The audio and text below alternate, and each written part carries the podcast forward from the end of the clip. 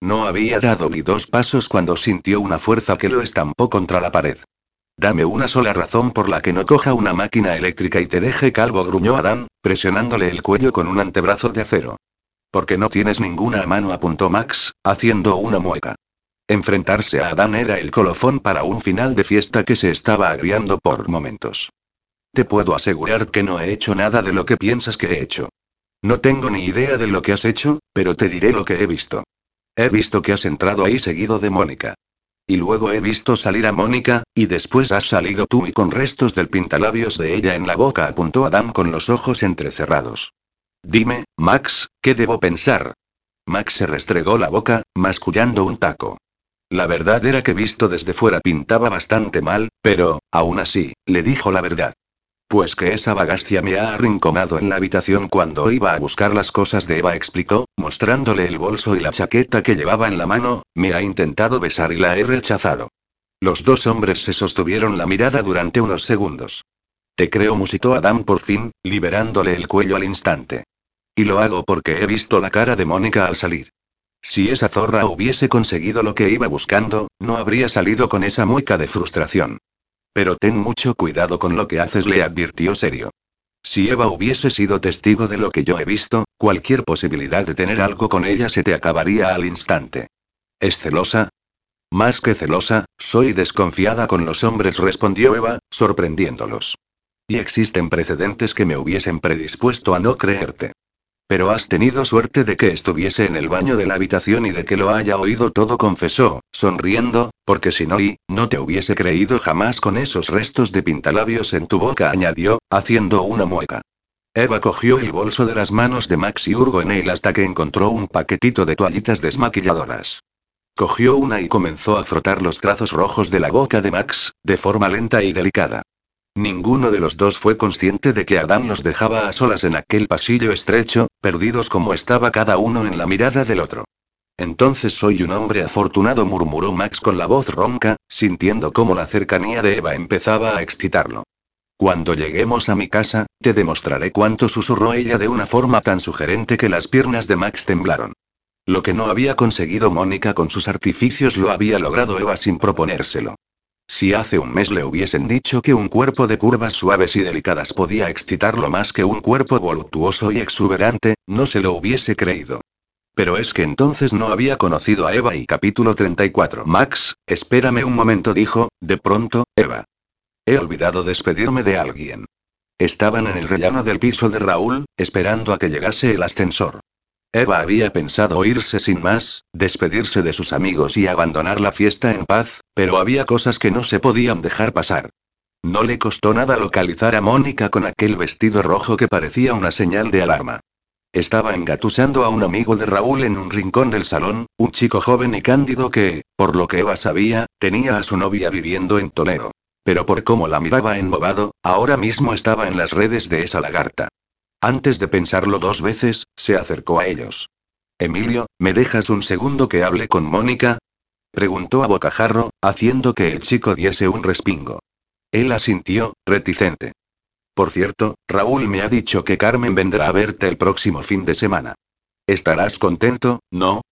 añadió con la ceja arqueada, haciéndolo enrojecer y alejarse con la cabeza gacha. Idiota. Pensó furiosa. ¿Cómo puedes tropear una relación sólida por un calentón ocasional?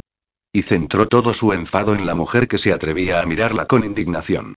Solo te lo voy a decir una vez. No vuelvas a acercarte a Max, le advirtió, encarándose a ella. Bueno, en eso, él tendrá la última palabra, ¿no? Tal vez prefiera una mujer de verdad que y chorradas la cortó Eva antes de que soltase su veneno. Max te ha dejado bien clarito que no está interesado en ti, afirmó, y tuvo el placer de ver que sus ojos se abrían sorprendidos de que ella lo supiera. No te entiendo, cuando me pillaste con Pablo, no me dijiste nada. En cambio, solo por intentarlo con Max, te pones así. Con Pablo solo fuiste la gota que colmó el vaso, una más de las mujeres con las que me puso los cuernos, admitió Eva. Pero Max ha demostrado ser de otra pasta, así que aléjate de él o juro que te dejo calva, gruñó, parafraseando una de las amenazas preferidas de Adam. Cuando se giró para alejarse de Eva, vio que Raúl y Lina la aplaudían a pocos metros de distancia y se sintió bien consigo misma. Tal vez tendría que haber hecho lo mismo cuando la encontró con Pablo, pero estaba tan defraudada con él que sintió que no valía el esfuerzo. Con Max, en cambio, y, cuando lo oyó rechazar a Mónica, sintió que un sentimiento de calidez se expandía por su interior. Y cuando escuchó. Solo hay una mujer de esta fiesta con la que me apetezca estar en estos momentos, y te puedo asegurar que no eres tú, su corazón se saltó un latido. Había oído pocas cosas de los labios de un hombre que le hiciesen sentir mejor que aquella declaración. Eva y yo tenemos algo, había dicho Max a Mónica, y tenía razón. Un algo a lo que no podían poner nombre, pero que iba más allá de la mera atracción sexual. Una conexión que los dos habían sentido muy dentro de sí y que se acrecentaba por momentos. Un algo que se volvió a poner a prueba aquella noche cuando Max hizo una pregunta inesperada. Estaban los dos en la cama y acababan de hacer el amor como siempre, de forma intensa y apasionada. En esos momentos, Max la abrazaba desde atrás mientras recuperaban el aliento, trazando un mapa perezoso por las curvas de su cuerpo mientras le mordisqueaba la nuca. Desde que había descubierto el tatuaje, no había día que no le diera un mordisquito a la manzana de Eva, y eso, a ella, le encantaba, por eso se dejaba mimar con una sonrisa satisfecha. Eva, ¿puedo quedarme a dormir? Aquella pregunta la puso seria al instante. Una cosa era acostarse con alguien, y otra muy diferente, dormir juntos. Dormir con un hombre implicaba cierto grado de intimidad y creaba vínculos a nivel sentimental. Y ese era un paso que no quería dar por el momento con nadie después del chasco de su última relación. Y menos con Max, que en poco tiempo se iría del país. Eso sería un acto kamikaze contra su propio corazón, y no era tan estúpida. Así que solo había una respuesta inteligente para esa pregunta. No. Sí. Oh, hola. ¿Es que nadie me va a hacer caso nunca? Protestó su cerebro con ironía. ¿Estás segura? Preguntó Max cauteloso, incorporándose en un codo. Normal, después de su sí irreflexivo, las dudas habían bombardeado su mente haciendo que su cuerpo se tensara en los brazos del hombre. No estoy segura, admitió Eva, tendiéndose de espaldas para poder mirarlo a la cara, pero quiero que te quedes a dormir. Max la miró con seriedad y le dio un tierno beso en los labios. Aquella noche él había puesto patas arriba su relación. Primero, rechazando a Mónica, y ahora queriendo quedarse a dormir. Pasos que él había dado sin que ella le diese nada a cambio. Por eso, se sintió en la necesidad de retribuirle en Cierdier. Max, sobre lo que hablamos de la exclusividad y Bella, no tienes por qué hacerme ninguna promesa, susurró Max, posando un dedo en sus labios para callar sus palabras. Eva lo miró con seriedad, acariciando su rostro con ternura, delineando con un dedo aquellas facciones afiladas y masculinas que se habían apropiado de sus pensamientos. Si tengo y si quiero, afirmó sincera. Te prometo que mientras estemos juntos no habrá nadie más. No quiero que prometas eso porque te sientas obligada por la escenita con Mónica. No lo hago, aseguró Eva. Te prometo esto porque me has demostrado que puedo confiar en ti. Una emoción indescifrable cruzó el rostro de Max, pero antes de que pudiese decir nada, Eva lo acalló con un beso. Esta vez hicieron el amor de forma deliciosamente lenta, como nunca antes lo habían conseguido, fundiéndose uno en el cuerpo del otro casi con desesperación. Y así pasaron la noche y parte del domingo, enredados entre las sábanas, jugando a explorarse, a conocerse y, aunque ninguno de los dos se lo esperaba, a enamorarse. Capítulo 35 El lunes por la mañana, Eva entró en a la vuelta de la esquina con una sonrisa deslumbrante. Buenos días, Adán saludó, besó su mejilla y se sentó en la mesa, ignorando la mirada especulativa de su amigo ante su gesto. Hola, Eva. ¿Lo de siempre? preguntó Álvaro cuando se acercó a tomarle nota. Sí, café con leche y una tostada. Bueno, en lugar de una tostada, ponme dos, de las grandes. Ah, y un zumo de naranja añadió después de pensarlo mejor. Hoy estoy que me muero de hambre. Adán la miró con una ceja arqueada. ¿Qué? preguntó Eva, alzando el mentón. ¿Has gastado demasiadas energías este fin de semana? Pues la verdad es que sí respondió con una sonrisa orgullosa. Si Adán quería avergonzarla, no iba a conseguirlo. Se sentía feliz, exultante, después del fin de semana que había pasado con Max. Era el hombre ideal para un rollo sin compromiso. Bueno, rollo sin compromiso ya no era. Su relación había pasado a ser una aventura pasajera con acuerdo de exclusividad. Pero Max seguía siendo ideal. Apasionado, insaciable, imaginativo, insaciable, sexy, insaciable, divertido y había mencionado ya que era insaciable. El sexo con él había llegado a un nivel que Eva no había conocido hasta ahora, y lo había disfrutado al máximo. Pero lo que más había destacado del fin de semana era la constatación de que congeniaban a la perfección, no solo dentro de la cama, sino también fuera. En los momentos en los que no habían estado enredados entre las sábanas, que no habían sido demasiados, insaciable, en serio, habían disfrutado de una camaradería muy especial, como si, en lugar de un par de semanas, se conociesen de toda la vida. Se había sentido muy cómoda a su lado. Durante ese tiempo había descubierto muchas cosas de Max que le habían fascinado, como lo bien que se le daba la cocina, e incluso aficiones que compartían. De hecho, tenían bastantes cosas en común, como que los dos eran fans de Juego de Tronos y Big Bang Theory. Que les gustaban las novelas de Stephen King, las películas de miedo y que preferían la playa a la montaña. Aunque también había habido un par de cosas que la habían exasperado, como el tiempo que le había dedicado a acicalarse el pelo antes de salir de casa, comprobando que cada mechón estuviera colocado donde él quería. Ella tardaba la mitad de tiempo en arreglarse el suyo, y eso que lo tenía más largo. Pero quitando eso, haciendo retrospectiva del fin de semana, una sonrisa involuntaria asomó a sus labios. Se sentía rebosante de energía, feliz, como si estuviese flotando sobre las nubes. Estaba ahí enamorada. Adán la sacó de golpe de su ensoñación. ¿Qué has dicho? preguntó Eva, parpadeando. Que estás enamorada, bufó Adán. Conozco esa mirada perdida y esa sonrisa tonta, Eva. La has cagado. No digas chorradas, Adán. No estoy enamorada, afirmó, haciendo énfasis en el no. Dicho eso, cogió el sobrecito de azúcar para el café con leche que le acababa de traer Álvaro y lo leyó distraída. Es más fácil negar las cosas que enterarse de ellas. Mariano José de Larra, escritor español, se le escapó un bufido ante aquella ironía. Como los sobrecitos de azúcar le siguieran tocando las narices de esa forma, acabaría pasándose a la sacarina. Max y yo solo hemos follado un par de veces este fin de semana, continuó diciendo con crudeza. Mentira, Eva había perdido la cuenta de las veces que se habían acostado juntos, pero Adam no tenía por qué saberlo. Y lo hemos dejado bien claro. Solo sexo sin compromiso. Adam tampoco tenía que saber que tenían un acuerdo de exclusividad. Confía en mí, controlo la situación, añadió convencida. Confío en que controlas una mierda, gruñó Adán. Y no hace falta que me mientas. Te recuerdo que la casa de Luis está pegada a la tuya, que las paredes son de papel y que tu cama chirría. Os pasasteis toda la noche del sábado y buena parte del domingo follando como conejos. ¿Acaso estuvisteis los dos con la oreja puesta en la pared o qué? inquirió Eva a la defensiva. Y, ya que estamos, ¿qué hacías tú quedándote a dormir en casa de Luis? ¿Y por qué pasas últimamente tanto tiempo con él? ¿Hay algo que tengas que contarme? Aquel ataque funcionó, y Adán, como siempre sucedía cuando tocaban el tema de Luis, se cerró en banda. Luis tiene un problema, y estoy ayudándole a solucionarlo. ¿Algo preocupante? Preguntó Eva alarmada, olvidándose de su pequeña discusión. No y tal vez y Adán la miró, como tratando de decidir si contárselo o no, hasta que confesó con un suspiro. Jacobo va a salir de la cárcel antes de lo esperado, en un par de meses como mucho. Jacobo había sido el último novio de Luis. Fueron pareja durante casi dos años, y lo que en principio parecía un cuento de hadas para Luis, pronto se había convertido en una pesadilla cuando Jacobo comenzó a maltratarlo.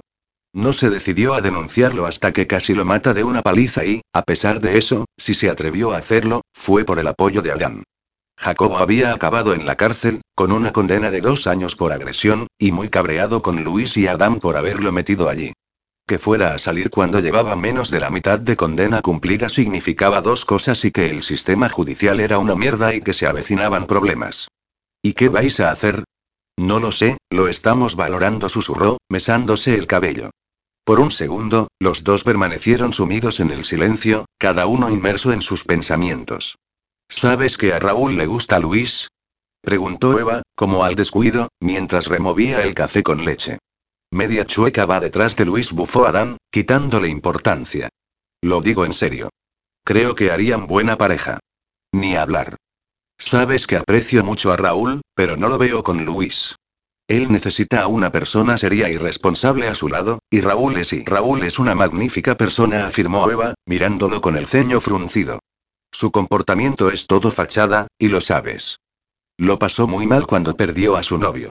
Hacía un par de meses, cenando en casa de Raúl, este les contó que su novio había muerto tres años atrás de leucemia. Le había costado mucho superar su pérdida, y desde entonces, se esforzaba por abrazar la frivolidad y las relaciones amorosas intrascendentes en un intento por no volver a amar a nadie. Por eso su interés por Luis era llamativo, porque no se ajustaba al perfil de los chicos con los que salía Raúl. Si no estuviera segura de lo contrario, diría que te comportas con Luis como el perro del hortelano. Hace poco, cierto italiano me acusó de lo mismo contigo, comentó con una sonrisa irónica. Max parecía celoso. Ah, ¿sí? Intentó disimular la tonta emoción que le produjo oír aquello. Era una señal, ¿no? Cuando hay celos, es que hay sentimientos, de lo contrario habría indiferencia. Un momento. Nada de sentimientos, solo es una aventura pasajera con acuerdo de exclusividad, ¿recuerdas? Resonó una vocecita en su interior. Por favor, mírate. Estás otra vez con esa sonrisa tonta, la acusó Adam exasperado. ¿Por qué Luis y tú os tenéis que enamorar siempre de lo que menos os conviene? Y dale. Que no estoy enamorada. exclamó Eva, tal vez con demasiado énfasis. Y te recuerdo que Luis estuvo enamorado de ti durante mucho tiempo, señaló Eva con una sonrisa.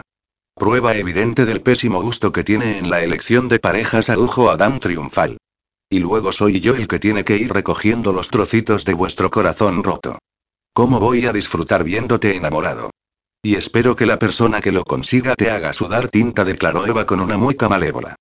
No ha nacido nadie que sea capaz de algo así, afirmó Adam confiado. Y ahora date prisa con eso, la instó, señalando su desayuno, que si no, llegaremos tarde a la reunión con la señorita Rottenmeier. Hoy no va a venir Laura. Me dijo que esta semana no podría pasarse. Adam, que se había levantado de la silla, se volvió a dejar caer con un gruñido que hizo que Eva lo mirara con curiosidad. ¿Era desilusión lo que había en sus ojos? Interesante. Capítulo 36. Max fue consciente de que tenía un problema cuando, al entrar en la peluquería el lunes por la mañana y ver a Eva, tuvo que hacer un esfuerzo sobrehumano para no besarla. Cuando ella lo saludó con esa sonrisa dulce aderezada con un hoyuelo juguetón, sintió rugir la sangre en sus venas y una erección tensó sus pantalones. Y cuando ella se ruborizó ante lo que sin duda era una mirada incendiaria, tuvo que apelar a toda su fuerza de voluntad para no empotrarla contra la pared y penetrarla. Dios sabía que había hecho todo lo posible por saciarse de ella durante el fin de semana. Había perdido la cuenta de las veces que se había perdido entre sus piernas y, aún así, parecía que nunca tenía suficiente. Su sed de ella era inagotable. Cuando Raúl lo saludó con una sonrisa diabólica, tuvo la certeza de que algo se cocía en esa cabeza maléfica. Y supo que no se equivocaba cuando lo escuchó canturrear. Lo vi sin ver. Maldito calvo. Pero al ver cómo aumentaba el sonrojo de Eva, se le escapó una sonrisa involuntaria.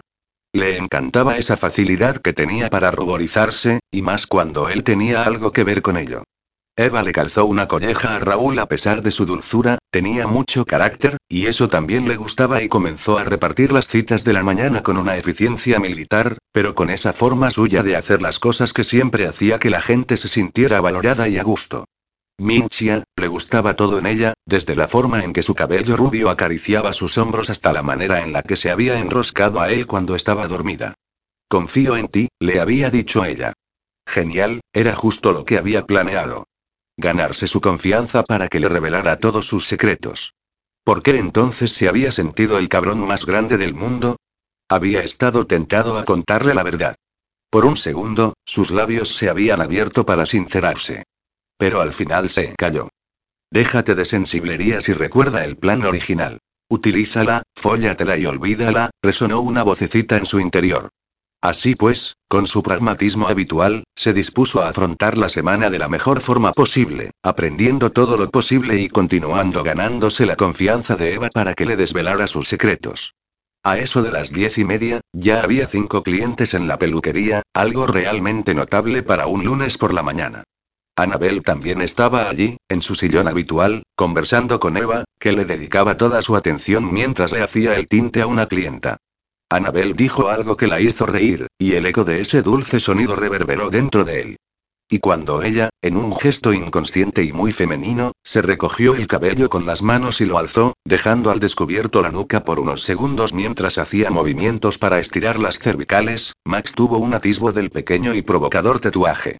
A duras penas pudo contener el deseo posesivo de darle un mordisco a la manzana de Eva, de marcarla de alguna manera, de Max, céntrate lo codeó Lina a su lado.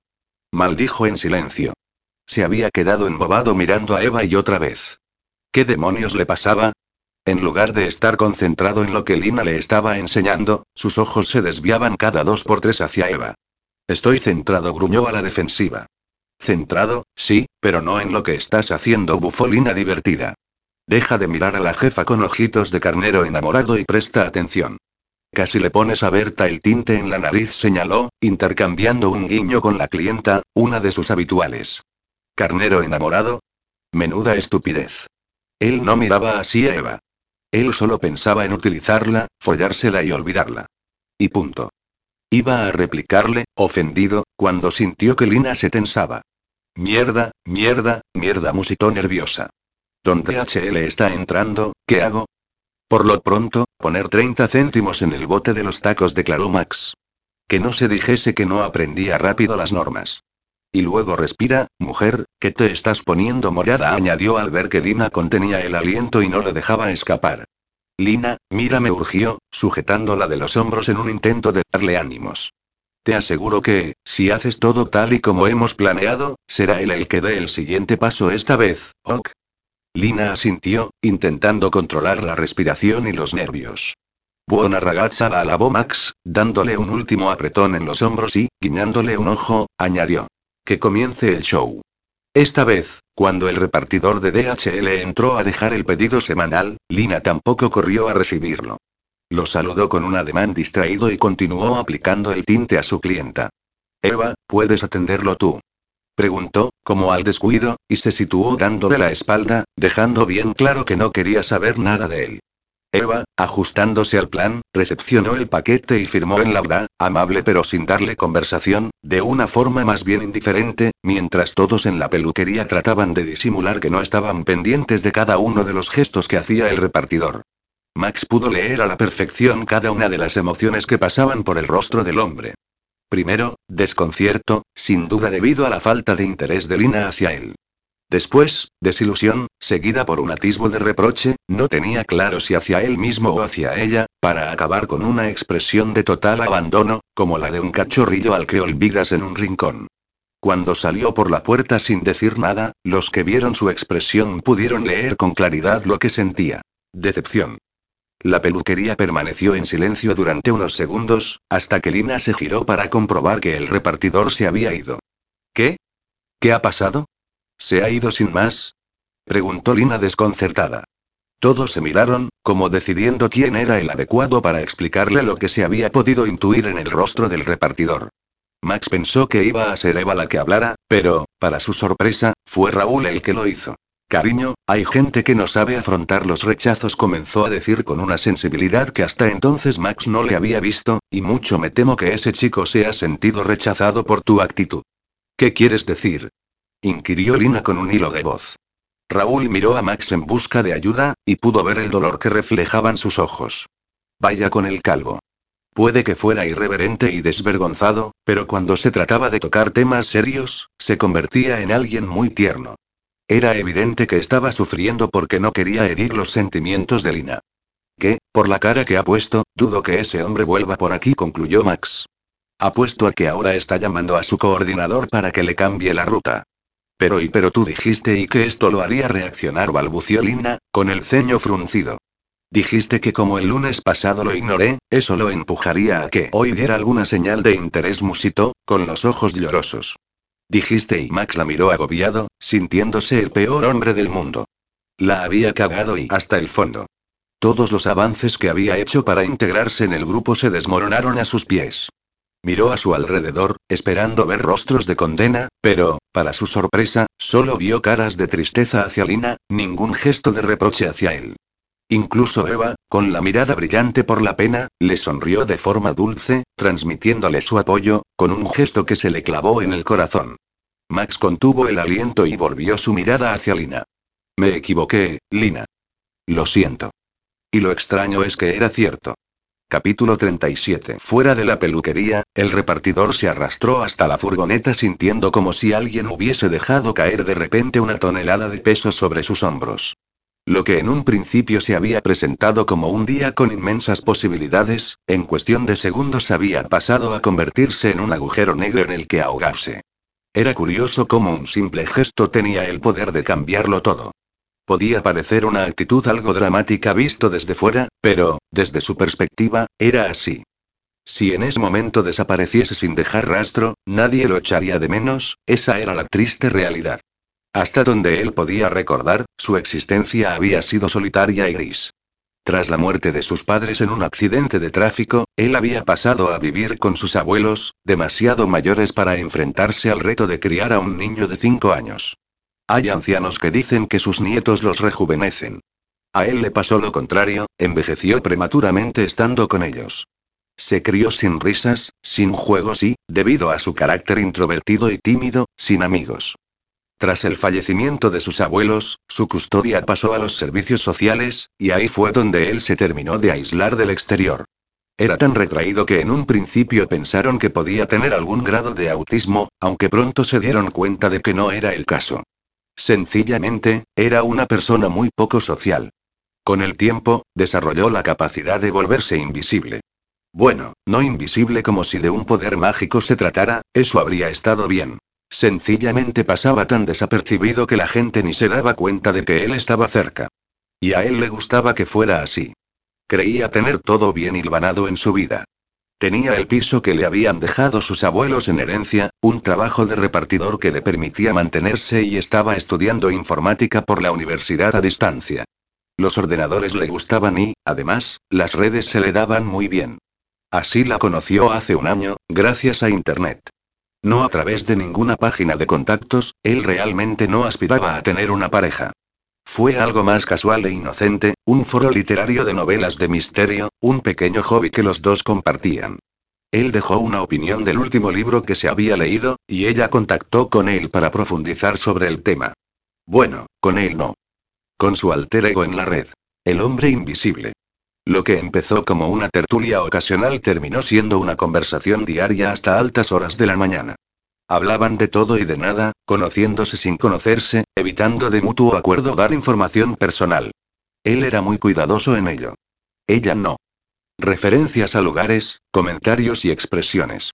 No le costó mucho atar cabos y descubrir que también era de Madrid y que trabajaba en una peluquería en la Plaza Chueca. Aún sabiéndolo, no se decidió a conocerla en persona hasta un lunes.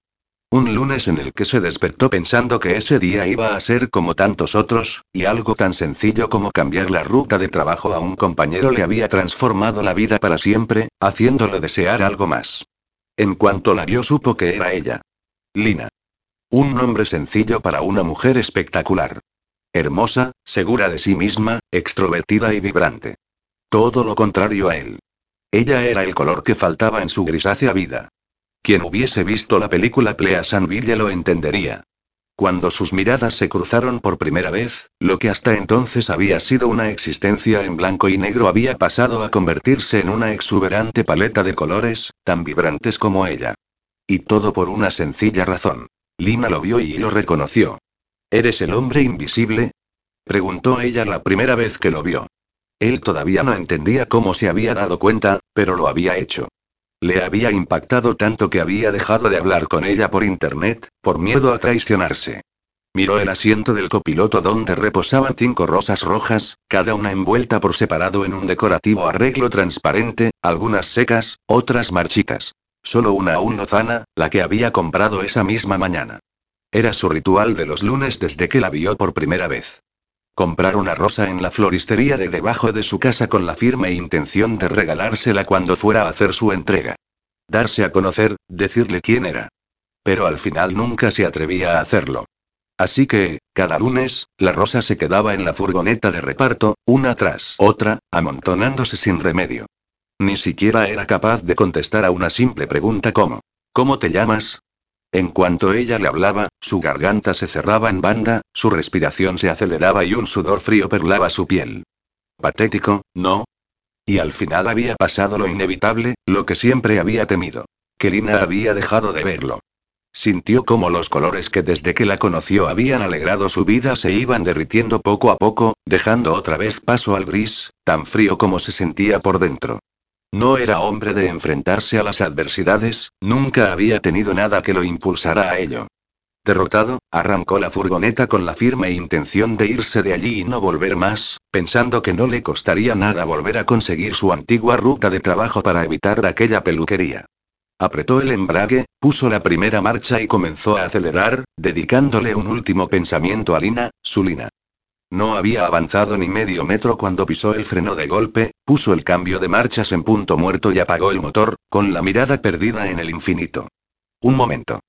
Nunca había tenido nada que lo impulsara a enfrentarse a las adversidades y hasta ahora. Estaba enamorado de Lina, ¿no? ¿Y qué clase de amor mostraba si se dejaba vencer por sus propias inseguridades a las primeras de cambio? Con ese pensamiento en mente dándole fortaleza, cogió la rosa que había comprado esa mañana y bajó de la furgoneta, encaminándose con paso decidido hacia la peluquería. Capítulo 38. Era él, estaba segura. ¿Cómo podía equivocarse cuando lo sentía con cada partícula de su ser? El hombre invisible con el que había estado casi un año desnudando su alma a través de palabras un día se había presentado en la peluquería, en la figura de un repartidor de DHL. ¿Qué más daba que fuera más bajito que ella? ¿O que todos pensaran que era un enclenque? Era él, y eso era lo único que importaba. Y ahora se había ido y Lina estaba haciendo un esfuerzo sobrehumano para no ponerse a llorar. Nadie lo entendería, igual que nadie entendía que se hubiese enamorado a primera vista del repartidor. Era una de las muchas excentricidades que se acumulaban en su vida. Siempre había sido así, siempre el bicho raro. Si no supiera a ciencia cierta que era un imposible, aseguraría que ella había sido fruto de una aventura de su madre con algún camionero o alguna estrella del rock. Tan diferente era del resto de su familia, tanto física como mentalmente. La nota discordante en una melodía perfecta. Lima descendía de una ilustre estirpe de médicos. Sus dos hermanos habían seguido la tradición familiar. Uno era pediatra, y el otro, cardiólogo. ¿Y ella? Ella siempre había sabido que quería ser peluquera, cosa que su familia nunca había entendido habiendo sacado una media de 9,5 en el colegio privado donde se había educado. Cuando, en lugar de elegir la facultad de medicina, se decantó por una academia de peluquería, sus padres casi la echaron de casa. Desde entonces, la relación con su familia se había enfriado mucho hasta acabar resumiéndose en una visita incómoda en Navidad. En cuanto al aspecto físico, su madre podría competir en finura y saber estar con la mismísima Isabel Preisler, y, de hecho, tenían un físico muy parecido. Su padre y sus hermanos también eran hombres delgados y más bien bajitos, muy elegantes. Al lado de su familia, Lina siempre se había sentido como un elefante torpe en una tienda de yadro. Medía casi un metro ochenta de altura y hacía años que no bajaba de los 90 kilos de peso. Aprender a gustarse a sí misma había sido una de las cosas más difíciles que había conseguido en la vida. Su cuerpo era un reflejo de su personalidad. Los tatuajes, la ropa llamativa, el cabello colorido le alegraban el alma. Era diferente, siempre lo había sido, y estaba orgullosa de ello. Su estilo llamaba la atención, lo sabía. Despertaba miradas curiosas, miradas de censura o miradas condescendientes. Solo unos pocos, los que ella consideraba amigos, la miraban con normalidad. Pero hubo una mirada que se le grabó a fuego en el corazón. La mirada de un hombre perdido en el desierto que por fin ha encontrado un oasis de ensueño. Así la miró él por primera vez, haciéndola sentir hermosa y especial, no el bicho raro que los demás veían en ella. Ella había sentido la conexión, la química de dos almas complementarias. El reconocimiento.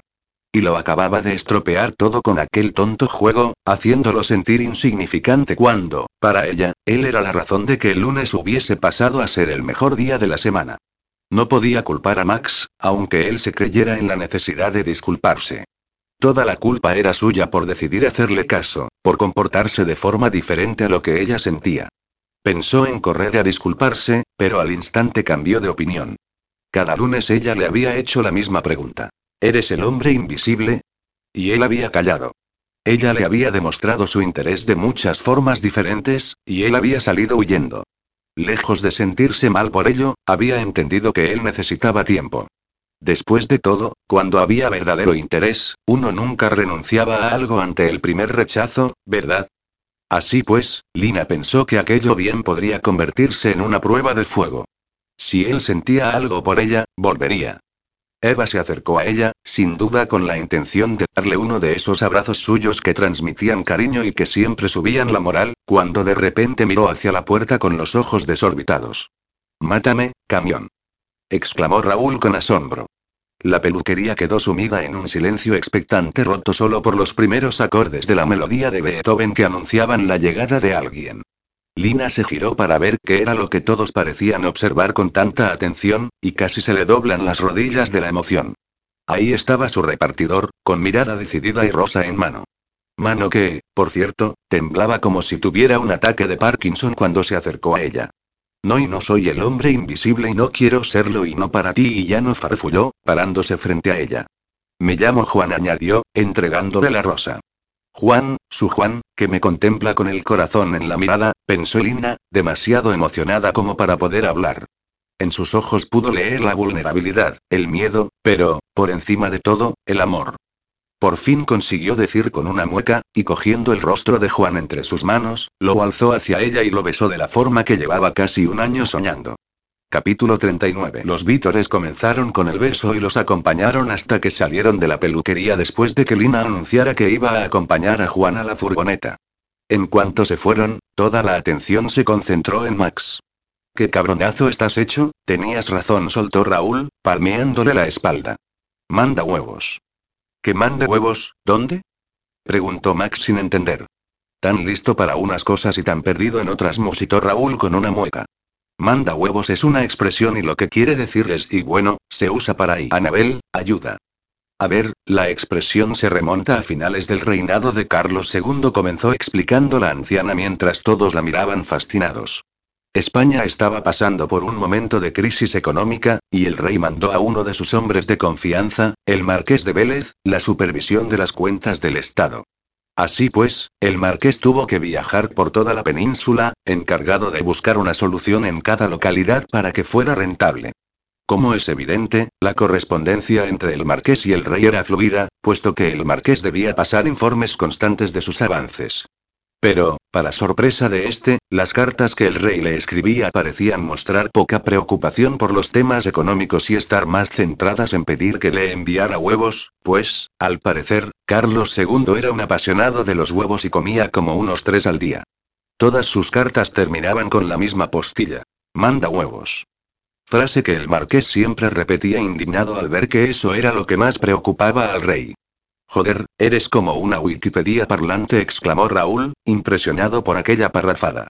Raúl, 10 céntimos al bote apuntó Eva, y ahora de volver al trabajo, que nuestras clientas ya han tenido bastante entretenimiento por hoy. Seguro que ya están deseando que terminemos de peinarlas para salir de aquí, añadió, guiñando un ojo a las mujeres que estaban participando de forma indirecta en todo lo acontecido esa mañana. Tranquila, Eva respondió la chica a la que Raúl estaba peinando. Si somos asiduas a vuestra peluquería es por este ambiente, aclaró mientras las otras mujeres asentían. Nos hacéis sentir como parte de vuestra familia. Vaya, gracias, contestó Eva emocionada. Iba a decir algo más cuando se cruzó con la mirada de Max. ¿Eran imaginaciones suyas o sus ojos tenían un brillo calculador? De vez en cuando veía destellos así en su mirada, algo que la inquietaba. Le recordaban al Max que entró por primera vez en la peluquería, aquel Max inaccesible, tan diferente al hombre al que creía conocer ahora. Eva, cariño, ¿puedes venir un momento? La voz de Anabel la distrajo. Se acercó hasta donde estaba sentada, desconcertada por su sonrisa tensa. Acabo de ver una cucaracha enorme por los pies de Pilar, susurró la anciana, intentando disimular el asco. Los ojos de Eva volaron hacia la clienta de Raúl. No tardó en verla y tuvo que contener un estremecimiento. Odiaba a esos bichos. Otra acaba de meterse por debajo de uno de los sillones de lavado, informó con un cuchicheo preocupado. Ay, hija, ya sabes la mala imagen que da eso en un negocio. ¿Qué podemos hacer? Eva no tenía ni idea. La reputación de un negocio podía sufrir mucho con una cosa así. Nadie quería estar en un sitio plagado de cucarachas, algo lógico. Por el rabillo del ojo vio a otro bicho de esos cruzar por en medio de la peluquería. Dios, qué asco.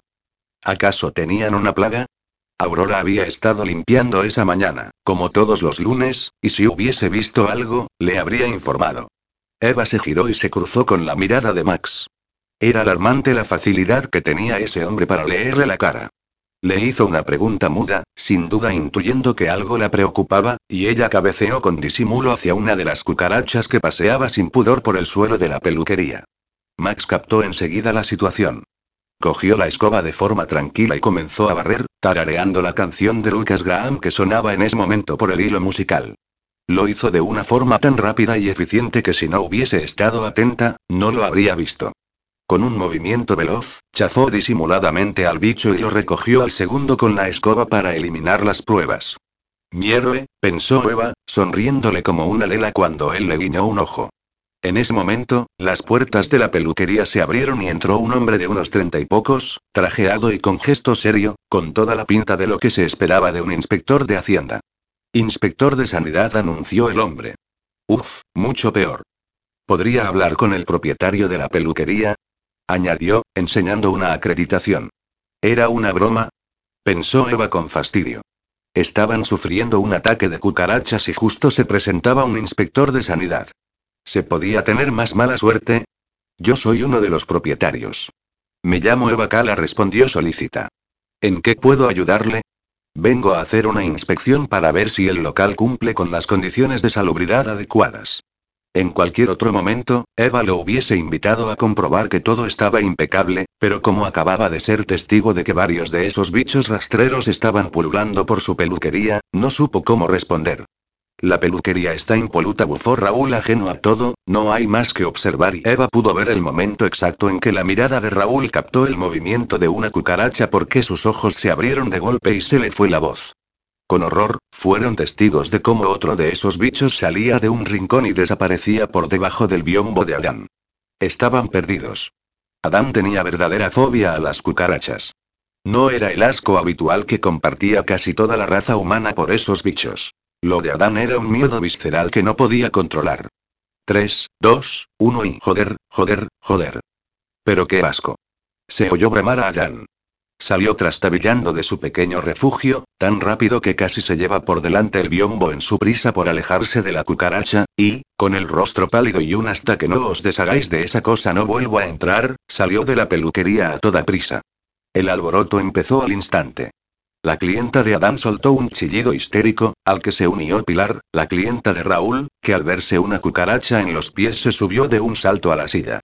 Max y Raúl comenzaron a perseguir a los bichos con la firme intención de aplastarlos. Anabel, escoba en mano, atacaba sin piedad golpeando el suelo con un muere, bicho, muere.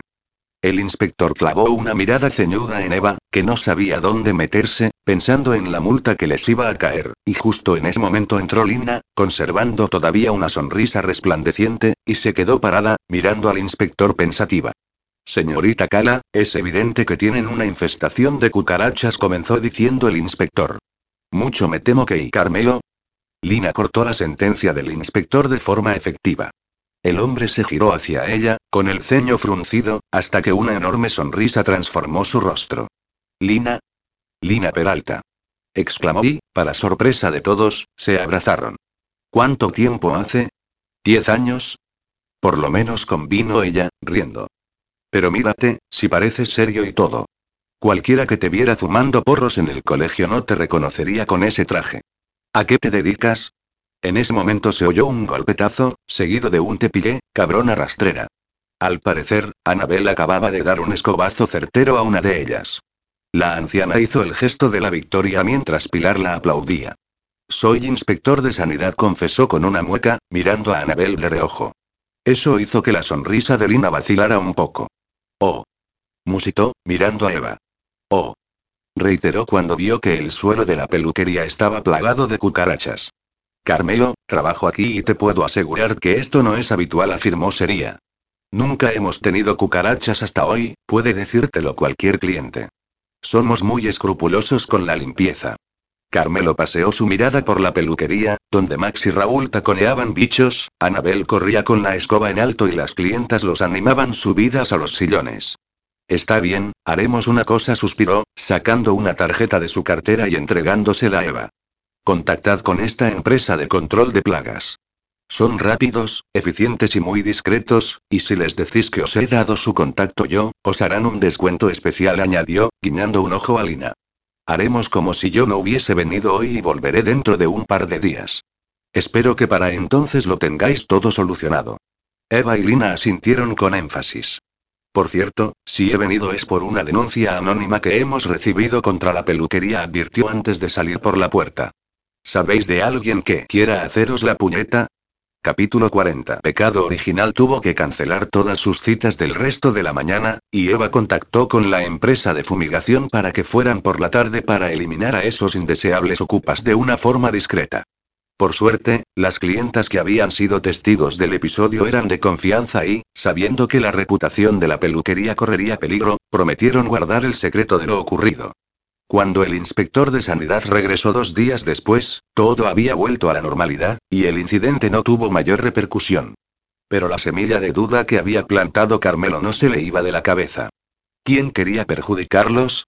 Hasta ahora había pensado que todos en el barrio los apreciaban. ¿Podía haber sido solo un malentendido o alguien intentaba fastidiarlos?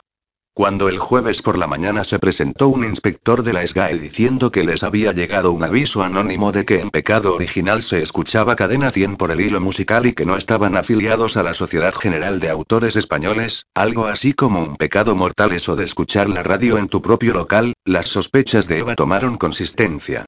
Por suerte, la visita del inspector solo derivó en que terminaron adquiriendo la licencia y, a partir de ese momento, les tocaría pagar el consabido canon mensual para poder seguir escuchando la radio. El viernes, sus sospechas se consolidaron. Mientras Eva retocaba las canas de Anabel, Max atendía a una chica de unos 18 años con una melena lisa por los hombros de color castaño. Quería un cambio de look y le había dado vía libre a su creatividad. A Eva le había parecido perfecta la idea de Max. Hacerle un corte estilo Bob, color chocolate con un degradado rojizo en las puntas. Pero cuando el tinte empezó a actuar y el color a definirse, supo que tenía un gran problema. Lina, Raúl, ¿podéis venir un momento? Los dos acudieron al instante. ¿Qué colores veis? preguntó, cabeceando de forma disimulada hacia la clienta de Max. Azabache con las puntas degradadas a azul, observó Raúl. Una elección arriesgada, no a todo el mundo le gusta. A mí personalmente me encanta a Probolina. Eso me temía, suspiró Eva. ¿No es lo que Max buscaba? Debía ser chocolate degradado a rojizo. Se habrá confundido de referencias de Lina, encogiéndose de hombros. No creo, yo le ayudé ahí. ¿Me has puesto mechas rosas? La voz de Anabel la interrumpió. Querida, ¿no crees que es un poco audaz para una anciana como yo? Los tres se giraron para ver cómo Anabel se miraba el pelo no muy convencida. El tinte que le había aplicado para hacerle unas mechas plateadas estaba derivando a rosa. Yo y no entiendo, balbució Eva consternada. Te he puesto el mismo tono de siempre. No sé cómo, y un grito de espanto salió de detrás del biombo. ¿Verdes? Te dije mechas rubias y ahora tengo el pelo verde. exclamó una mujer presa de la indignación. Lina, Eva y Raúl intercambiaron una mirada de espanto. Demasiados errores de color para ser algo fortuito. Aquello no pintaba bien. Cuando comprobaron la estantería donde guardaban los tintes, vieron que las referencias estaban modificadas. Alguien había cambiado los colores más habituales por otros diferentes. Pero, como siempre, tuvieron suerte.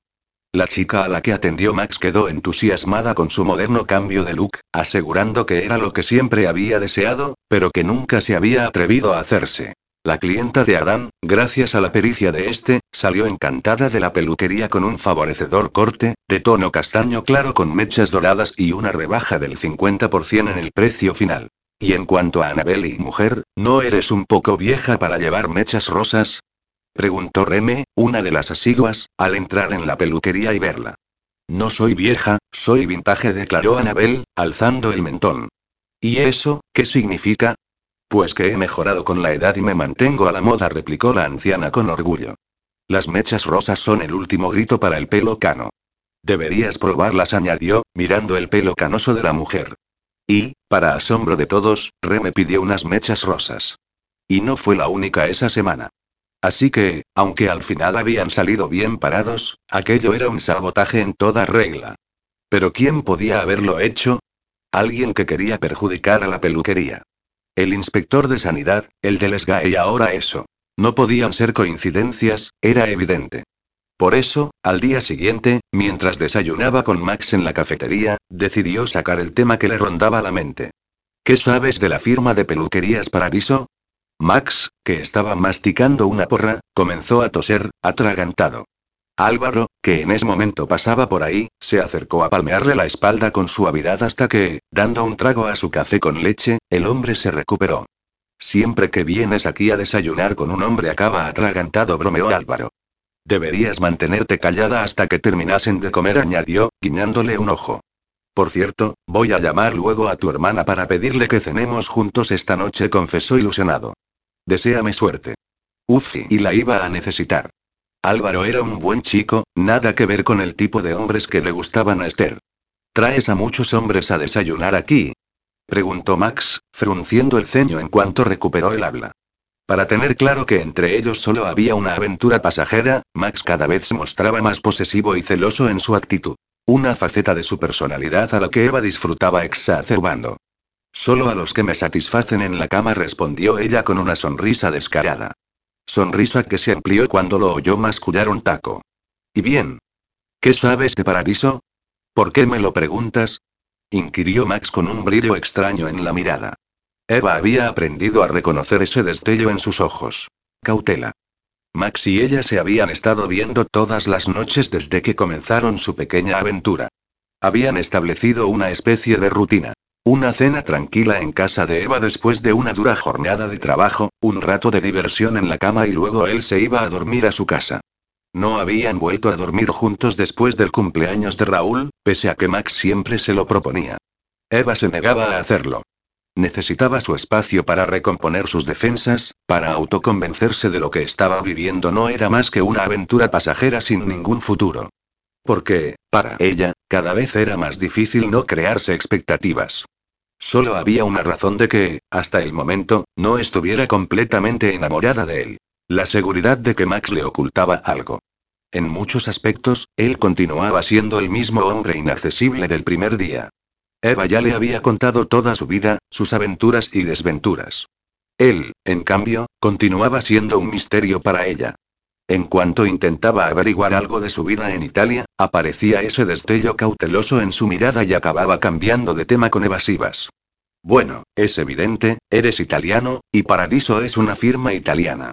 Habiendo trabajado de peluquero en tu país, habrás oído hablar de ellos, incluso puede que hayas trabajado en una de sus peluquerías, añadió, sonriendo a Álvaro cuando le llegó su café con leche. Al coger el sobrecito de azúcar parpadeó incrédula. No hay secreto que el tiempo no revele. Jean-Baptiste Racine, poeta trágico francés, era definitivo. A partir de ahora tomaría el café con leche con sacarina. Nunca he trabajado en una de las peluquerías Paradiso, afirmó Max, captando de nuevo su atención. Pese a que mantenía el rostro imperturbable, Eva tuvo la certeza de que mentía. No sé mucho de ellos, solo conozco lo que conoce todo el mundo, que son una cadena de peluquerías de bastante éxito. Entonces, ¿no crees que puedan estar detrás del incidente de las cucarachas? Minchia, no. exclamó Max sorprendido. ¿Qué te hace pensar eso? Bueno, Paradiso es nuestro competidor más directo. Si Pecado Original cierra, ellos se llevarían todos nuestros clientes. Es una posibilidad, ¿no? No creo que sea el caso, negó Max. Por lo que he oído, tienen buena reputación en los negocios. Tal vez sus maneras no sean las más convencionales, pero nunca han cometido actos de sabotaje contra otras peluquerías. Confía en mí, Capisti. Te aseguro que Paradiso no tiene nada que ver, concluyó Max, tajante. Vaya, para no saber mucho de ellos, aseguras demasiado, murmuró Eva, entrecerrando los ojos. ¿Puedo preguntarte dónde trabajabas antes de venir a España? Pues en otra peluquería, ¿dónde si no? ¿Eres consciente de que no sé casi nada de tu vida en Italia? Max permaneció en silencio, tenso, mirando su café. Eva iba a abrir la boca para hacer otra pregunta, pero él se le adelantó. Recuerda que lo que hay entre tú y yo solo es sexo para divertirnos. Para follar conmigo no hace falta que te cuente mi vida, le advirtió molesto. Y ahora, termina tu café y vámonos, que ya es la hora de abrir. Eva vio desconcertada cómo, después de apurar su café, se levantaba de la silla casi sin mirarla. Pero el desconcierto pronto dio paso a la furia. ¿Pero qué se había creído ese maldito italiano al hablarle así? Tuvo que morderse el labio para no decirle cuatro cosas porque, viendo el reloj, si se ponían a discutir, seguro que llegaban tarde. Y eso, un sábado, con la peluquería a tope, no se lo podían permitir. Pero en cuanto las puertas de pecado original se cerrasen y capítulo 41 ¿Qué sabes de la firma de peluquerías Paradiso? Aquella pregunta lo había cogido por sorpresa, tanto, que había sido más que evidente que estaba mintiendo al decir que no sabía nada de ella. Y el resto de la conversación no había ido a mejor. Se había puesto a la defensiva, en plan borde, y lo único que consiguió fue que Eva estuviera todo el día asesinándolo con la mirada. Max estaba cavando un agujero del que no iba a poder salir. Prefería el silencio a continuar engañándola, estaba harto de las mentiras. Cada vez que le decía una, el agujero se iba haciendo más y más profundo. Pero era incapaz de parar. Para salvaguardar su tapalera, las mentiras se iban acumulando sin remedio, hasta el punto en que a veces él mismo se creía su propio engaño. Últimamente, cuando se miraba en el espejo, le costaba reconocer a Massimo Valenti. Tenía el pelo un poco más largo y había dejado de usar tanta gomina, por lo que su cabello fluía más natural, lejos del aspecto plastificado de siempre. Y ese nuevo peinado le daba un aire más desenfadado. Las líneas de estrés que se marcaban en su rostro habían desaparecido. En las tres semanas que llevaba allí, se había relajado, y eso que había trabajado como nunca, pero el ambiente distendido de pecado original le resultaba muy cómodo. Otro cambio evidente era la costumbre de sonreír que había tomado su boca. En cuanto se descuidaba, sus labios se curvaban en una sonrisa. Y la cantidad de sonrisas era directamente proporcional a la cercanía de Eva. Era un hecho, cuando ella estaba cerca, él se sentía feliz. Nunca se había sentido tan conectado a otro ser humano como con ella, ni siquiera con sus hermanos. Con ellos, desde la muerte de sus progenitores, había asumido el rol de padre. Había mantenido las normas de conducta en casa, castigando cuando era necesario y secando las lágrimas con besos, sobre todo en el caso de su hermana Ana, la pequeña de los Valenti. Con Eva había conectado a otro nivel. La facilidad que tenían para entenderse sin palabras, la sensación de plenitud que llenaba su alma cuando la abrazaba y la satisfacción que sentía solo por tenerla cerca. Todo ello le había hecho llegar a una conclusión evidente. Con un mes haciéndole el amor no iba a tener suficiente y iba a necesitar al menos dos. Un momento. ¿Hacer el amor? ¿De dónde había salido eso? Era un lapsus mental. Él no hacía el amor, él follaba. Aunque debía reconocer que lo que últimamente compartía con Eva estaba lejos de ese nombre vulgar. ¿Se estaría encariñando con ella? Sería irónico que él, que siempre había conseguido eludir a Cupido, cayera ahora bajo una de sus flechas con la persona menos conveniente que había.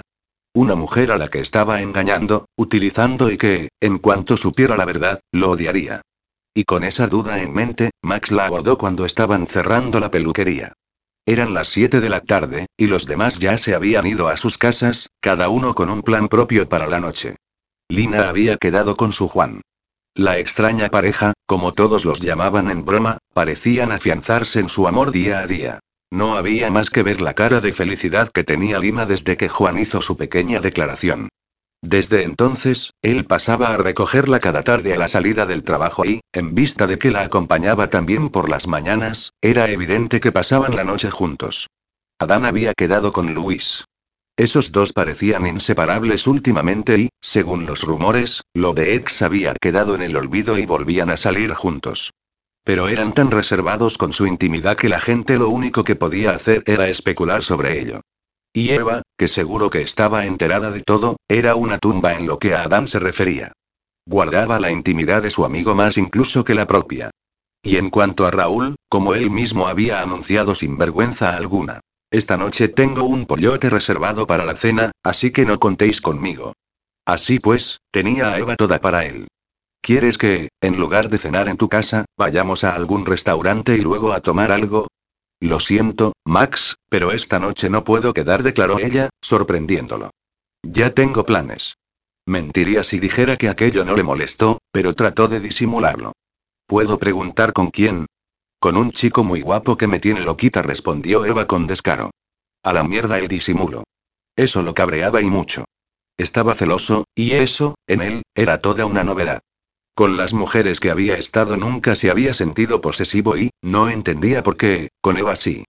Cada vez que algún guaperas entraba en la peluquería y le hacía ojitos, Max tenía que controlar las ganas de echarlo a patadas de allí y de anunciar a los cuatro vientos que ella estaba con él. Me prometiste que mientras nos estuviéramos viendo no habría terceras personas de por medio, gruñó enfadado, encarándola. Ella lo miró como si fuera un mosquito molesto, puso los brazos en jarra y le plantó cara, y, como siempre que hacía eso, Max sintió que se excitaba. Las mujeres con carácter le gustaban, pero cuando Eva sacaba las uñas era insuperable. Punto A. No estamos saliendo. Solo sexo para divertirnos, ¿recuerdas? Con lo que siempre me ha gustado el sexo como divertimento y ahora estoy empezando a odiar ese término en los labios de ella, pensó ofuscado.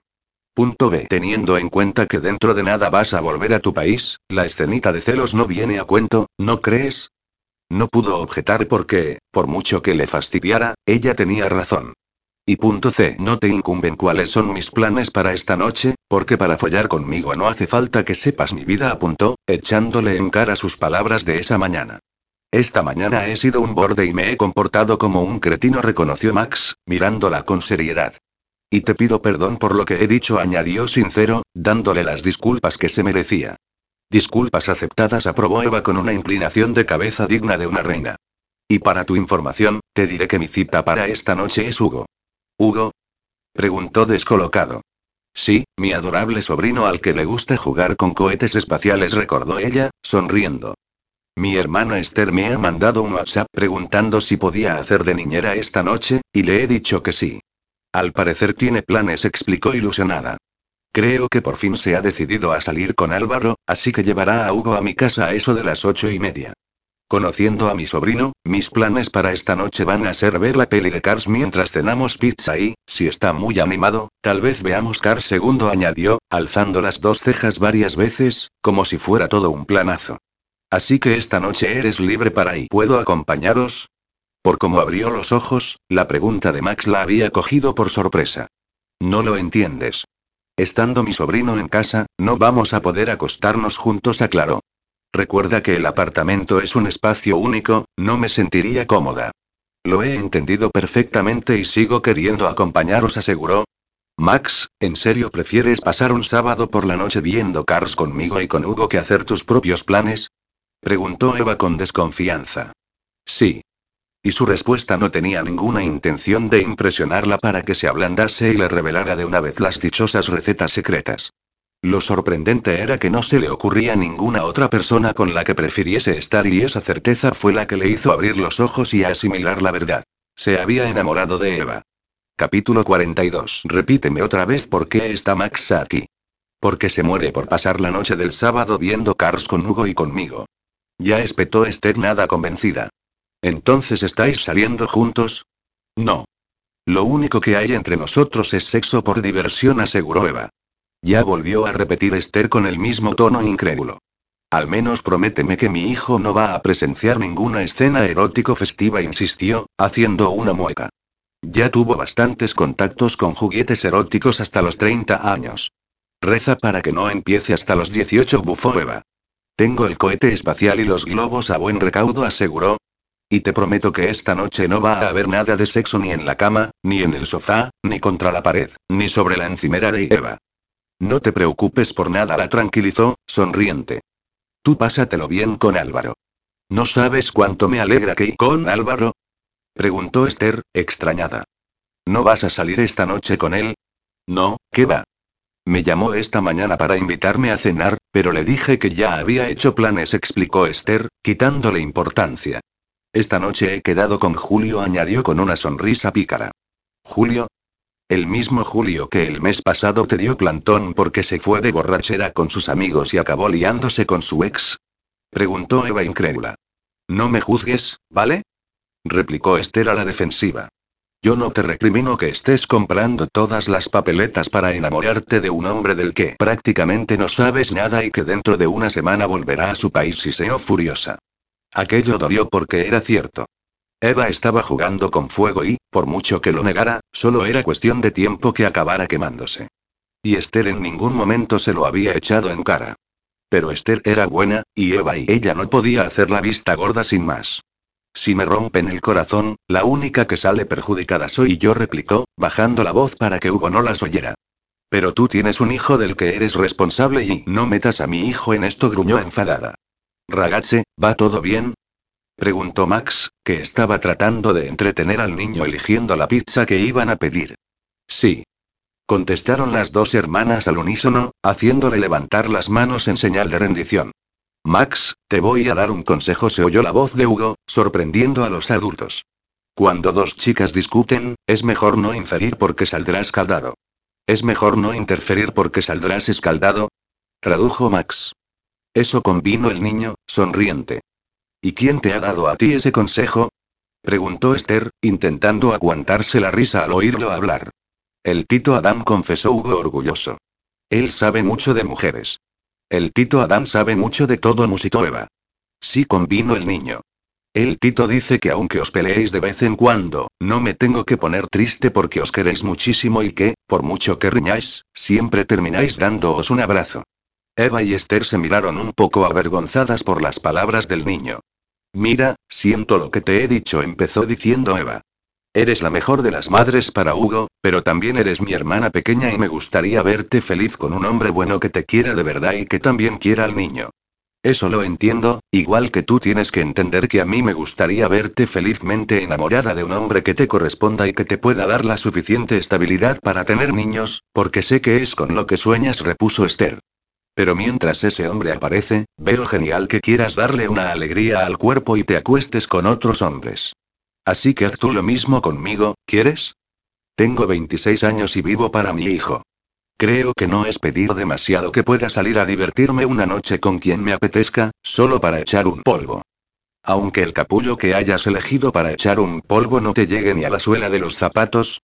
Sí, porque es un capullo con un cuerpazo y que se desenvuelve muy bien entre las sábanas, confesó Esther, bajando la voz, haciendo que Eva riera a su pesar. Las dos hermanas se abrazaron, deshaciéndose de la tensión provocada por la discusión y, con un último beso de despedida a su hijo, Esther se fue. Te lo dije, murmuró Hugo a Max con aire triunfal. Con un abrazo se les pasa el enfado enseguida. Enano sabiondo rezongó Eva, revolviéndole el pelo. ¿Ya habéis pedido las pizzas? Sí, nosotros hemos pedido una barbacoa y a ti te he pedido la de anchoas. En serio que no sé cómo te puedes comer eso, añadió con una mueca. Eva no pudo evitar darle un beso rápido. Max era detallista, no como su ex. Pablo, después del tiempo que habían estado juntos, ni siquiera había aprendido cómo le gustaba el café. Max, en cambio, en unas pocas semanas, había tomado nota mental de todos los gustos de Eva, no solo en comida y bebida, sino también en aficiones y cualquier otro ámbito que hubiesen tocado, y los recordaba. ¿Sabéis que en Nápoles, la ciudad donde nacía claro Max a Hugo, se inventó la pizza? Hugo negó con la cabeza enfáticamente. Pues te contaré algo más, continuó diciendo, removiéndole el pelo al niño de forma cariñosa. La mejor pizzería de Nápoles, la pizzería da Michele, es considerada una de las mejores del mundo y solo hace dos tipos de pizza. La margarita y la marinara. ¿Solo dos? inquirió Eva con verdadero asombro. Pues menudo rollo bufó el niño. Solo dos y, pero nada que ver con las pizzas que estáis acostumbrados a comer aquí, explicó Max. La original, la marinara, solo lleva tomate, ajo y romero, y la margarita lleva tomate, mozzarella y albahaca fresca. Pero aunque son ingredientes sencillos, el resultado es impresionante. ¿Ninguna lleva anchoas? preguntó Eva desilusionada. No, pero te aseguro que te encantarían. ¿Y por qué no vamos ahora a Nápoles a probarlas? Porque Nápoles es una ciudad de otro país, explicó Eva al niño. Otro país que está muy, muy, muy lejos. Tampoco tan lejos, musitó Max, mirándola de forma extraña. Parecía molesto por su comentario.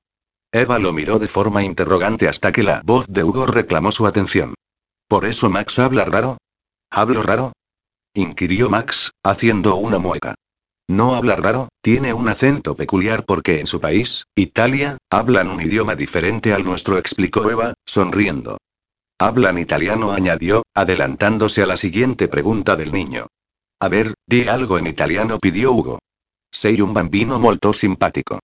Has dicho que soy simpático, adivinó, riendo. Ahora dile algo a la tita. Max se la quedó mirando unos segundos, de una forma tan penetrante que Eva terminó ruborizándose. Non ve dolor a amore con te, dijo Max con voz ronca, mirándola con intensidad. Eva tragó saliva de forma sonora. No hacía falta saber mucho italiano para entender el significado de lo que él había dicho. Sintió que la excitación la recorría de arriba abajo ante el deseo que brillaba en sus ojos. ¿Qué le has dicho? preguntó Hugo, ajeno a todo. Que me encantaría jugar con tu tía, respondió Max de una forma despreocupada, contrastando con el peso de su mirada, que tenía subyugada a Eva. Sí, la tita Eva es muy divertida y sabe muchos juegos con vino el niño. Iba a decir algo más, pero el maullido de Romeo captó su atención. El gato acababa de salir de debajo de la cama, y el niño trotó detrás de él, perdiendo el interés por los mayores. Así que te gustaría jugar conmigo, ¿eh? murmuró Eva, mirándolo entre las pestañas, provocadora. Siempre respondió él, acercándose a ella. Alzó una mano hasta su rostro, en una caricia tierna que le encogió el corazón. No sé lo que me has hecho que me tienes completamente loco, musitó, con la vista clavada en su boca. Recuerda que está aquí, Hugo consiguió decir Eva antes de que los labios de él cubrieran los suyos. Minchia, tienes razón, gruñó Max, apoyando la frente contra la de ella.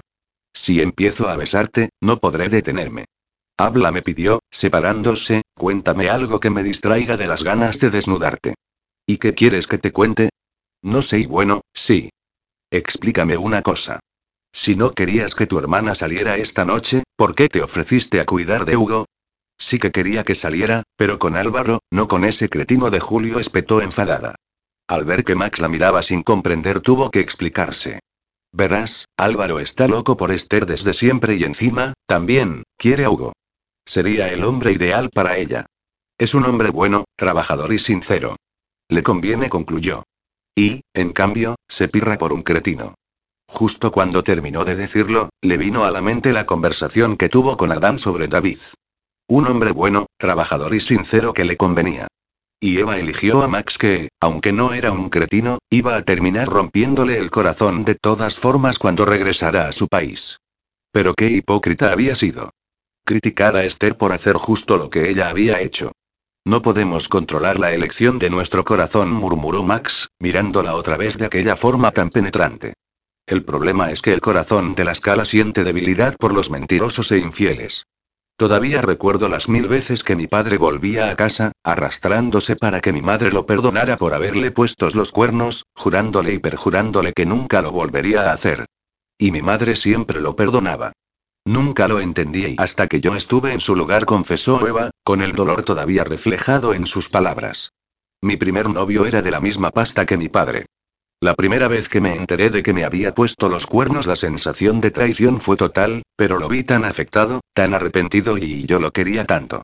Me puso mil excusas y me hizo un millón de promesas, y yo caí como una tonta en su telaraña, pese a que Adán me advirtió de que lo volvería a hacer. Y vaya si lo hizo. Con el tiempo, vivir juntos fue un infierno para mi salud mental. Las sospechas, las inseguridades. Cada vez que salía por la puerta me preguntaba si había quedado con alguna mujer, pero me consolaba diciendo que realmente me quería porque siempre volvía a mí. ¿Y sabes lo peor de todo? Preguntó sin esperar respuesta.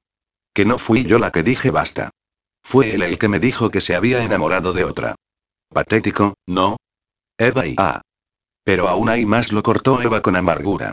Una cree que aprende de sus errores, que ha madurado, que es más lista y que no va a aguantar a tíos así y acto seguido se vuelve a enganchar de la primera cara bonita que le promete la luna y que no hace más que mentirte a la primera oportunidad, y te encuentras dándole una segunda oportunidad, para después pillarlo con otra.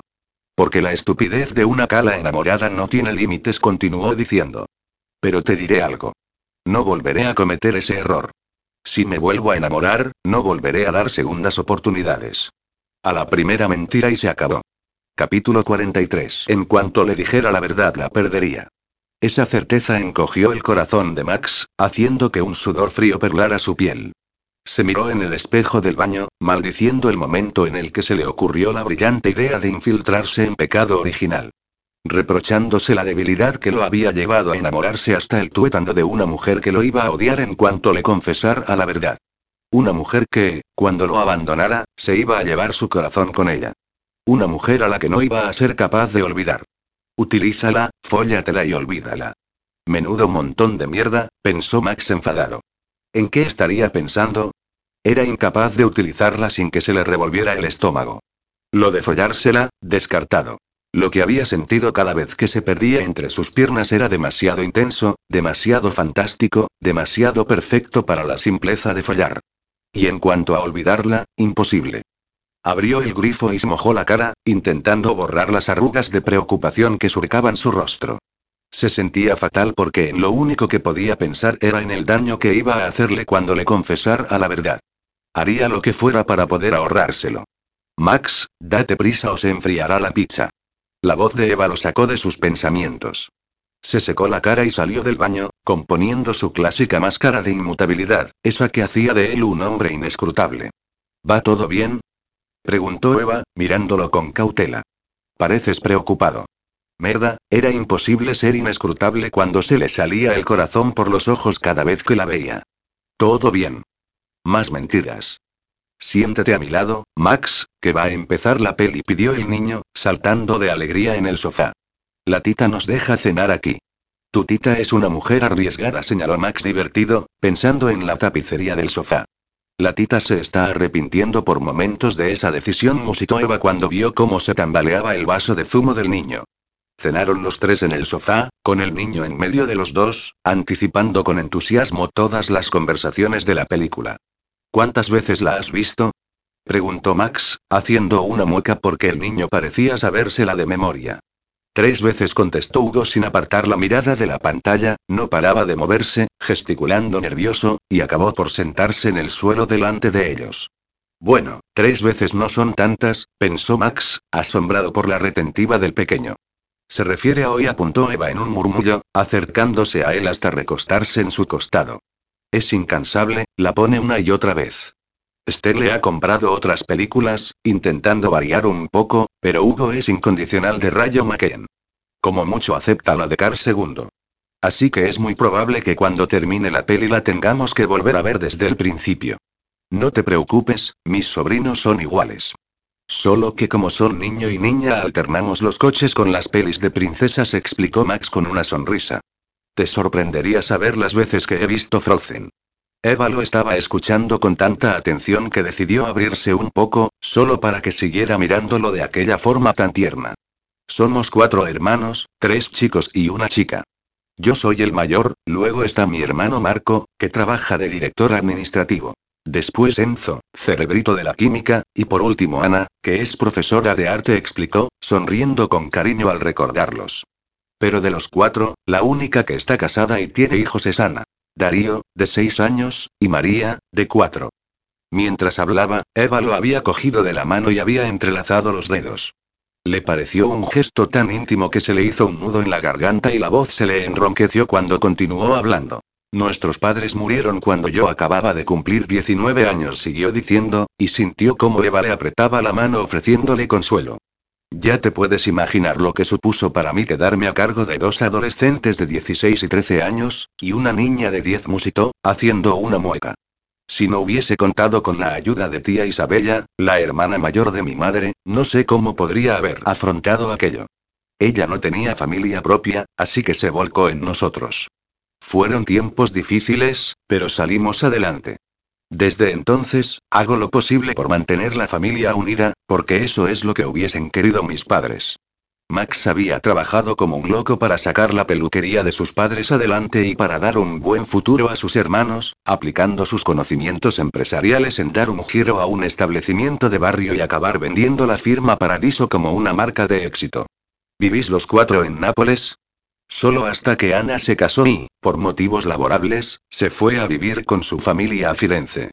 Tía Isabella ahora vive con ella y la ayuda con los críos. Por temas de trabajo, el resto nos movemos bastante por Italia, aunque nuestra residencia oficial está en Milán, respondió sin entrar en detalles. Pero, de común acuerdo, siempre que podemos nos reunimos en casa de Ana. Yo intento ir bastante a menudo para mantenerme cerca de mis sobrinos. Quiero ser una figura habitual para ellos, no el tío que solo los visita en Navidades, explicó, encogiéndose de hombros. La miró a los ojos y sonrió con cautela. Ahora ya sabes la agridulce historia de la familia Valenti. Se sorprendió cuando Eva lo besó. Fue un roce suave, tan solo una caricia en los labios, pero que le transmitió una profunda calidez y apaciguó su alma. Gracias, susurró ella. ¿Por qué? Por contármelo y por confiar en mí. Minchia, tenía que confesarle la verdad. No podía seguir engañándola de aquella forma. Eva, yo y SHHHH. Callaros. Los regañó Hugo, rompiendo el momento de las confesiones.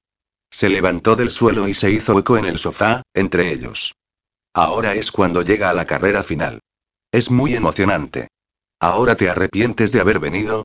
Suspiró Eva, haciendo una mueca divertida. Max la miró mientras Hugo se revolvía entre ellos, inquieto por el desenlace de la película, como si no supiera de memoria cómo iba a acabar. Créeme, no se me ocurre otro lugar donde prefiera estar, respondió con total sinceridad. Un brillo extraño cruzó la mirada de Eva, y un nuevo sentimiento asomó a sus ojos. Sintió que el corazón le daba un vuelco cuando ella asintió, aceptando sus palabras como veraces, y se recostó contra él con un suspiro, acomodándose bajo su brazo, como si por fin se hubiese rendido ante lo inevitable. Y, como siempre le pasaba cuando la tenía entre sus brazos, la sensación de plenitud le hizo contener el aliento. A mitad de Avillones, la película por la que el niño se había decantado para continuar con la velada de cine, Hugo se dejó caer contra ellos, el sueño ya venciendo su energía infantil, hasta que poco a poco su voz se fue apagando y su respiración no fue más que un murmullo tranquilo. Creo que se ha dormido, musitó Max. La falta de respuesta le indicó que el niño no era el único que había caído en los brazos de Morfeo. Con sumo cuidado, se levantó del sofá y cogió al pequeño en brazos para llevarlo a la cama. Al observar la placidez del rostro infantil no pudo evitar el pensamiento que le vino a la mente. Quería tener niños. Siempre le habían gustado y, aunque no hubiese sido una prioridad en su vida, nunca había descartado la posibilidad de formar una familia en un futuro. Cuando cogió a Eva en brazos para llevarla a la cama, supo que ese futuro lo había encontrado. Quería formar una familia con Eva, quería que ella fuera la madre de sus hijos y la quería a ella en su vida, para siempre. No había futuro si ella no estaba a su lado.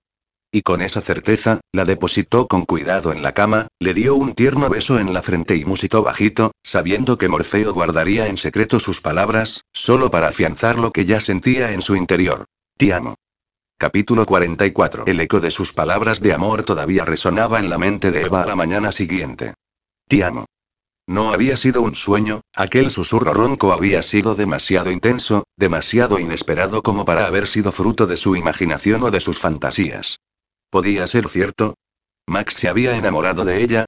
Eva tenía el sueño ligero, se había despertado en cuanto Max la cogió en brazos para llevarla a la cama, pero se había hecho la dormida para evitar la tentación, porque toda la noche había sentido la cálida mirada de Max sobre ella y, pese a estar Hugo presente, su cuerpo traidor no le daba tregua.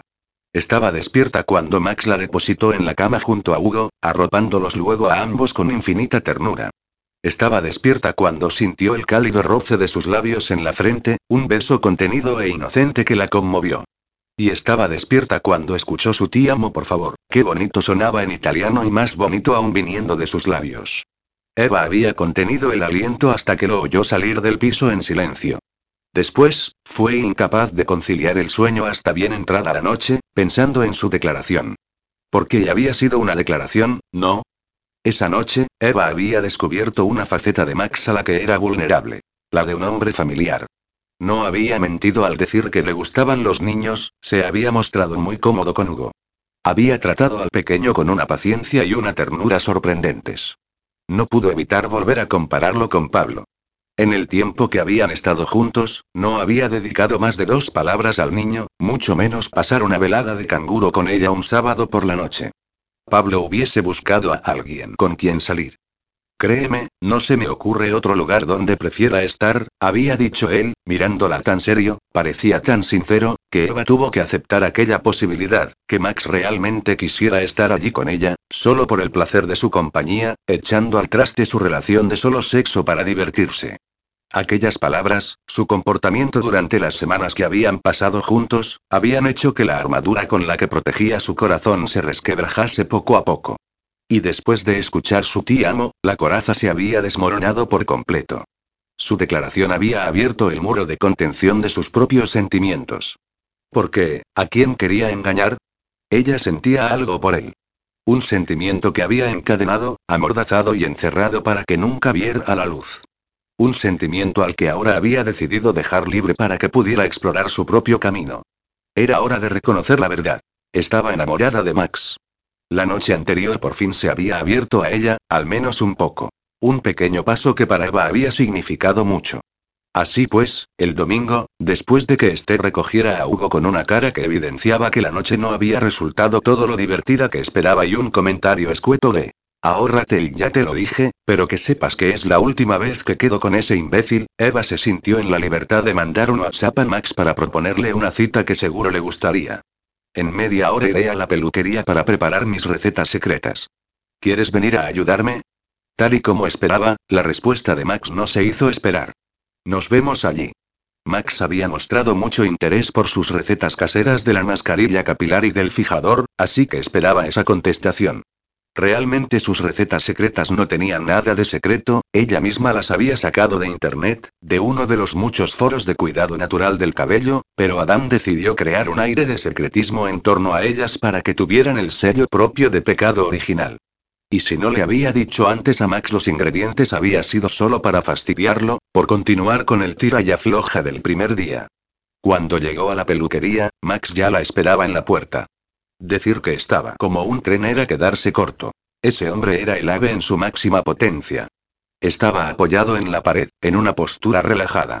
Los vaqueros desgastados, la camiseta de manga corta, las gafas de sol. Todo más o menos igual que el primer día que lo vio. Impresionante. Pero ahora se veía en él una marcada diferencia. Llevaba el pelo más largo y había dejado de usar tanta gomina, lo que le daba un aspecto desgreñado más natural. Más accesible. Y cuando la vio llegar y se quitó las gafas de sol, la calidez de su mirada unida a su sonrisa canalla hicieron que el corazón de Eva se saltara un latido. Asúmelo. Te has enamorado hasta las trancas, susurró una vocecita en su interior. Pero Eva no se lo pensaba confesar tan pronto, al menos no hasta que tuviera claro lo que iba a hacer cuando acabara su mes de contrato. Pero eso no quitaba que sus labios le devolvieran la sonrisa por voluntad propia, que sus ojos lo devoraran con hambre o que su cuerpo se estremeciera cuando él la abrazó con fuerza y la besó con pasión. Bella, será mejor que entremos o acabarán arrestándonos por escándalo público. Pero si solo ha sido un beso, protestó Eva, haciendo un mohín. Un beso, sí. Solo un beso, no. Y como sigamos así acabará en algo más, gruñó Max, apretándola contra sí para que sintiera el peso de su excitación. Lo que pasa es que estás impaciente porque te revela los ingredientes de mis recetas secretas, bromeó Eva, separándose de él y, cogiéndolo de la mano, lo condujo al interior de la peluquería por la puerta trasera. Eso no lo dudes, llevo esperándolo desde el primer día, murmuró Max a sus espaldas. ¿Sueles venir a trabajar los domingos? Preguntó cuando entraron por el despacho. Bueno, no lo considero trabajo, contestó Eva, encogiéndose de hombros. Pecado original es mi vida. ¿Pero no piensas tener familia? inquirió él en tono casual, aunque sus ojos la miraban con intensidad. Por supuesto que sí, me encantaría tener niños, respondió Eva sincera.